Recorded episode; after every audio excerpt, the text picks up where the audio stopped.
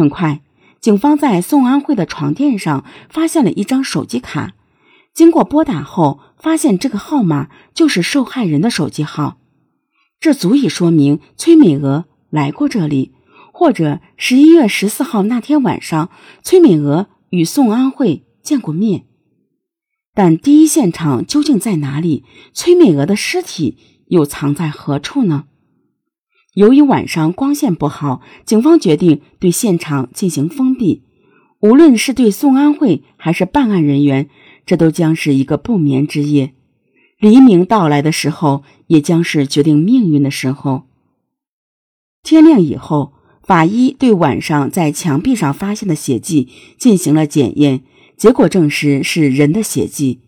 同时，在这间废弃房屋内还有焚烧红色衣物的残留物，这些残留物难道就是崔美娥的那条红色围巾吗？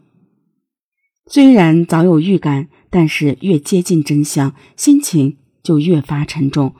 一条生命难道就这样消失了？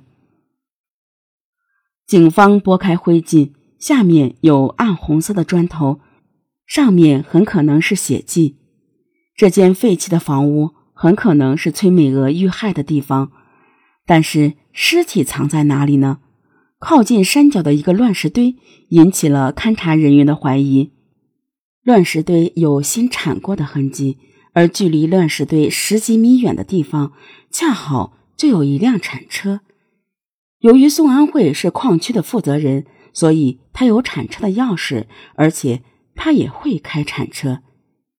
面对警方提供的各种证据，和对当晚发生事情的缜密推断，宋安慧终于承认是自己亲手杀害崔美娥。根据宋安慧的供认，在警方勘查有血手印房屋旁边的废墟里，挖出了死者的尸体，这是宋安慧杀人碎尸的铁证。但是让人揣摩不透的是，他的杀人动机又是什么呢？二零一零年春节前后，崔美娥和宋安慧因为朝夕相处，终于发展成为情人关系。矿区停工后，崔美娥离开。两个人的联系却更加频繁。宋安慧说：“他不会去找崔美娥，一般都是崔美娥有时间之后过来找他。”但是久而久之，崔美娥的性格令宋安慧开始难以接受。宋安慧无论要做什么，崔美娥都想去管。崔美娥不仅控制自己的男人，在外边有第三者之后，把这个第三者也控制了。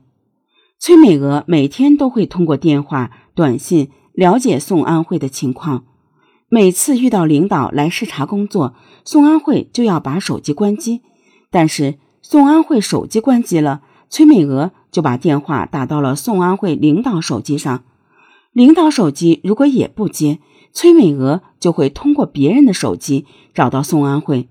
所以说，宋安慧当时特别恨崔美娥。随着厌倦的情绪越来越浓，宋安慧想尽快了断这不伦不类的关系，但是崔美娥不同意，一天还是三四次、四五次的给宋安慧打电话。二零一零年十一月十四日这一天，崔美娥又给宋安慧打电话，恰好赶上领导来视察。宋安慧敷衍了几句之后关了手机。后来他喝醉了酒，被人送回了宿舍。他住的地方和其他人住的地方相隔很远，所以其他人不知道那天晚上崔美娥来找宋安慧。当晚，崔美娥帮助老板收摊以后，便打了一个摩的到了白坊乡的那个路口，一个人摸黑去了宋安慧的住处。此时，宋安慧毫不知情。半夜，宋安慧酒醒了，起来想喝点水。但是，一起来就看到崔美娥坐在那里，吓了一跳的宋安慧起来喝了水，却没有理会崔美娥。对此，崔美娥很是恼火。崔美娥问宋安慧：“到底和谁喝酒了？”宋安慧说：“和矿上领导喝酒了。”宋安慧接着想躺下睡觉，但是崔美娥却不停地拽宋安慧，甚至掐宋安慧的脖子，趁着酒劲儿。加上长时间以来的压抑，宋安慧一把抓住了崔美娥脖子上的红围巾，把崔美娥给勒死了。然后他开着铲车，把垃圾倒到崔美娥的尸体上，给崔美娥埋了起来。直到此刻，刘黑柱才确定是宋安慧杀死了自己的妻子，但他仍然感到不可思议。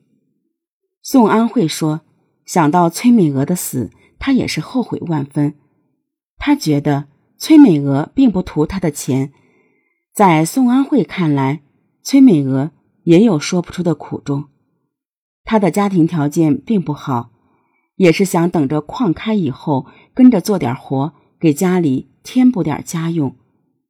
崔美娥嫁到的钓鱼台村是全县四百多个村中较为贫困的村。”处于大山之中的村庄，如今只剩下十几户人家了。